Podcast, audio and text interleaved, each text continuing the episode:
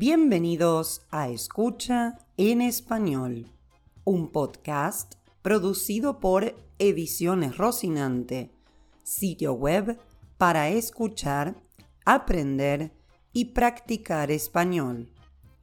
Todas las semanas vamos a hablar sobre gramática, vocabulario, pronunciación, cultura y mucho más pueden encontrar las actividades y las transcripciones de este y otros podcasts en nuestra tienda en línea www.rocinante.ar.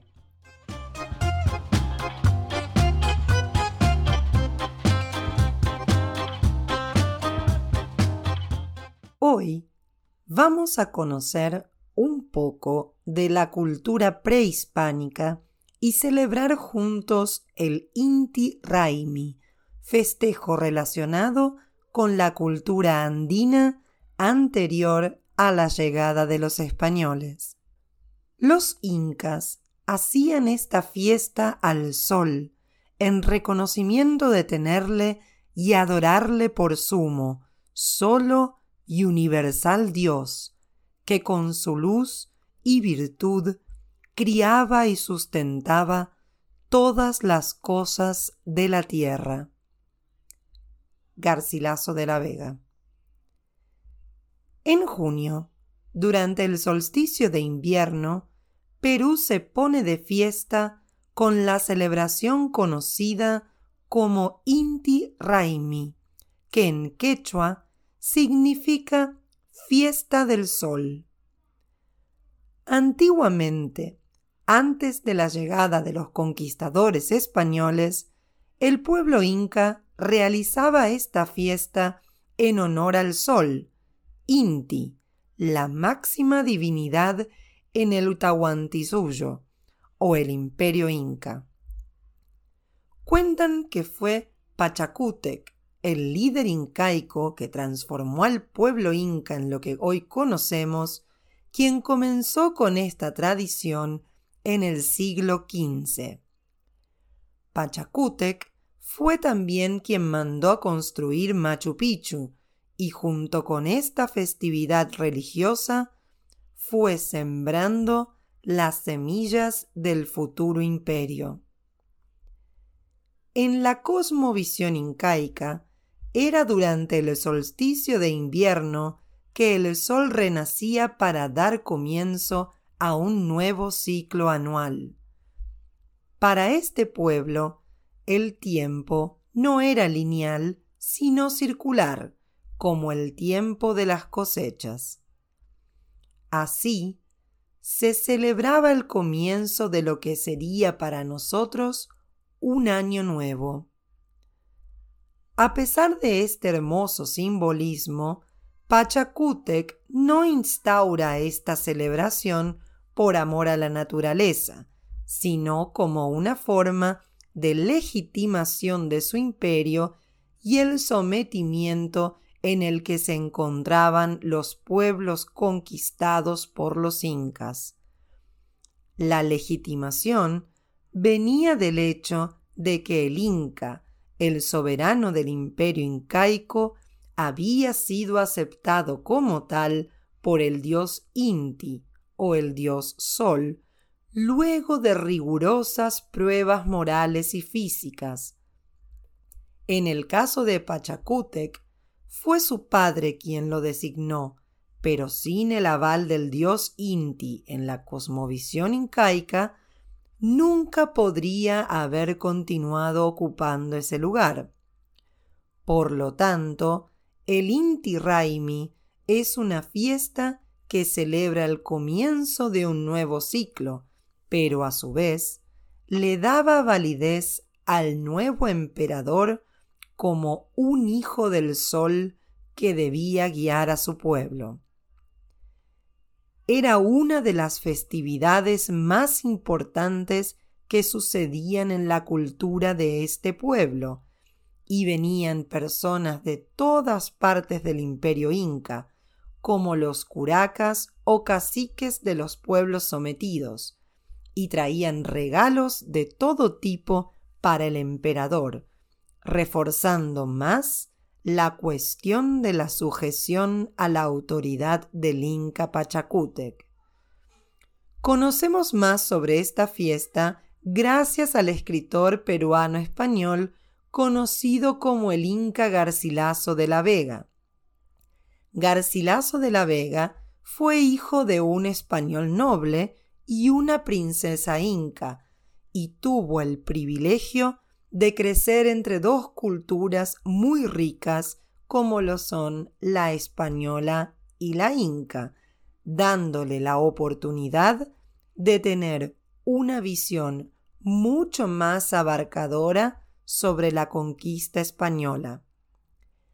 Gracias a su comprensión del quechua y las costumbres incas, fue para el futuro una especie de cronista que conocía las costumbres del pueblo conquistado y en sus textos describe con especial detalle la ceremonia del Inti Raimi. En el capítulo 21 del sexto libro de primera parte de los comentarios reales, publicado en 1609, cuenta que al amanecer salía el Inca acompañado de toda su parentela, la cual iba por su orden, conforme a la edad y dignidad de cada uno, a la plaza mayor de la ciudad, que llamaban Aucaipata. Allí esperaban a que saliese el sol y estaban todos descalzos y con grande atención mirando al oriente, y en asomando el sol se ponían todos de rodillas para adorarle, y con los brazos abiertos y las manos alzadas y puestas en derecho del rostro, dando besos al aire, le adoraban con grandísimo afecto y reconocimiento de tenerle por su Dios y Padre natural. La celebración incluía también el sacrificio de animales, siendo el sacrificio del Cordero Negro el más importante. Siguiendo las crónicas de Garcilaso de la Vega, el Cordero Negro era el más estimado por el pueblo inca, ya que los corderos blancos eran considerados defectuosos porque su hocico era negro, es decir, el animal no era de un solo color, mientras que el cordero negro lo era. Abrían el cordero todavía vivo por el lado izquierdo y arrancaban los pulmones y el corazón. Era una buena señal si estos órganos latían después de quitárselos al animal y si no estaban dañados. Caso contrario, las cosechas serían malas, los ganados morirían y las guerras serían crueles. Seguían otros sacrificios de animales como de ovejas o carneros, a los que degollaban y sacaban la piel, ofreciéndole a Inti los corazones y pulmones. Se encendía un fuego al que llamaban fuego nuevo y quemaban todo hasta que solo restaban las cenizas. La carne de los animales se asaba y se repartía entre todas las personas que estaban en la fiesta, desde el Inca emperador hasta el pueblo común. Y bebían mucha chicha, una bebida fermentada del maíz. La fiesta duraba nueve días, pero solo durante el primero se realizaban los sacrificios. En 1572, el virrey Francisco Álvarez de Toledo prohíbe la celebración del Inti Raimi y todas las celebraciones importantes del pueblo inca por considerarlas paganas.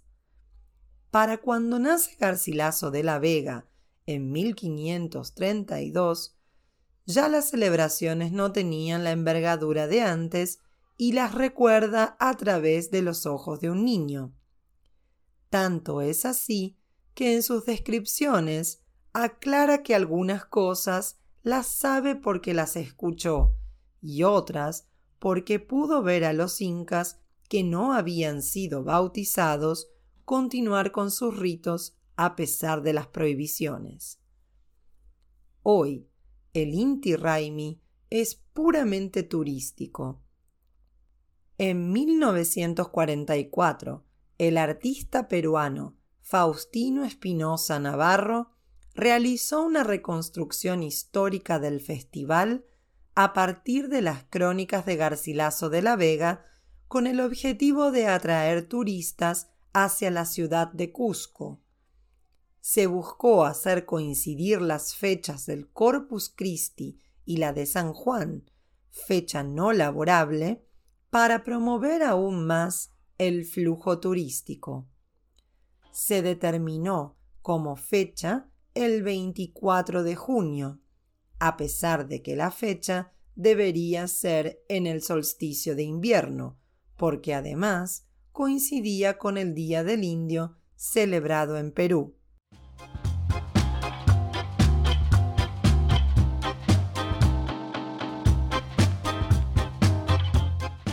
Nos vemos en nuestro próximo episodio de Escucha en Español. Visiten nuestra página en www.rocinante.ar para obtener transcripciones y actividades de este y otros podcasts. Hasta la próxima.